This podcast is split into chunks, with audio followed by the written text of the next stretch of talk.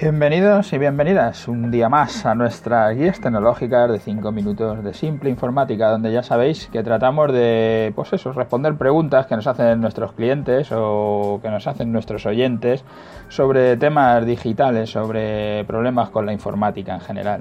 Hoy estamos en nuestro programa 138 que hemos titulado Hacia un mundo más digital.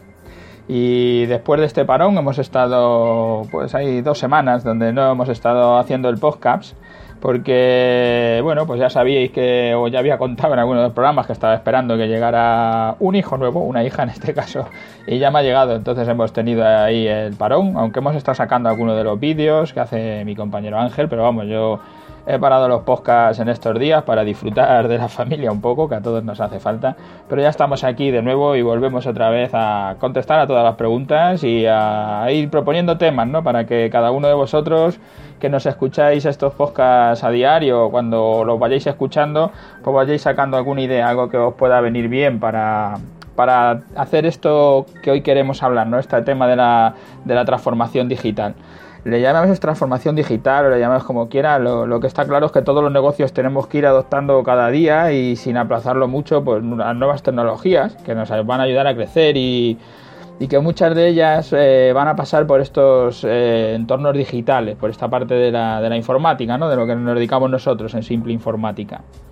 El móvil es uno de esos casos, es donde uno de esos puntos, ¿no? En el que vemos cómo la transformación digital personal, no la de los negocios, sino la de cada uno de nosotros, nos ha obligado a cambiar rápidamente, aunque algunos se resistan, ¿eh? algunos estén diciendo que no quieren utilizar el móvil, que no sé qué.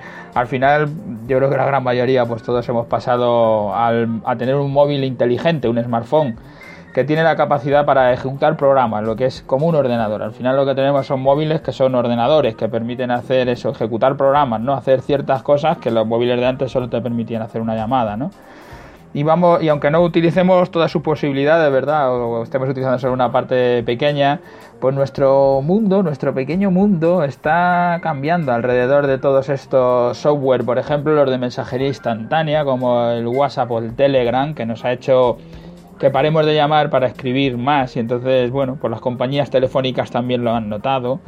El hacer fotos con la cámara del móvil en cualquier momento, dejarlo todo grabado para la posteridad, ¿no? El que ahora ya en cualquier sitio, pues antes no llevabas una cámara encima y estabas de fiesta, pues estabas eh, con un amigo no sé dónde, o estabas de repente en un sitio muy bonito y y no tenías allí una cámara, no, joder, llegado hasta aquí, no sabía que esto existía, pero bueno, me voy de aquí con la imagen en la retina, pero no desde luego con nada grabado. Ahora no, ahora dejamos constancia de todo, lo llevas, lo grabas, puedes hacerle vídeo, puedes hacerle foto, las calidades son espectaculares, entonces vamos, ese móvil es lo que ha hecho que ahora esté más documentado gráficamente, ¿no? Todo el, el, mundo alrededor.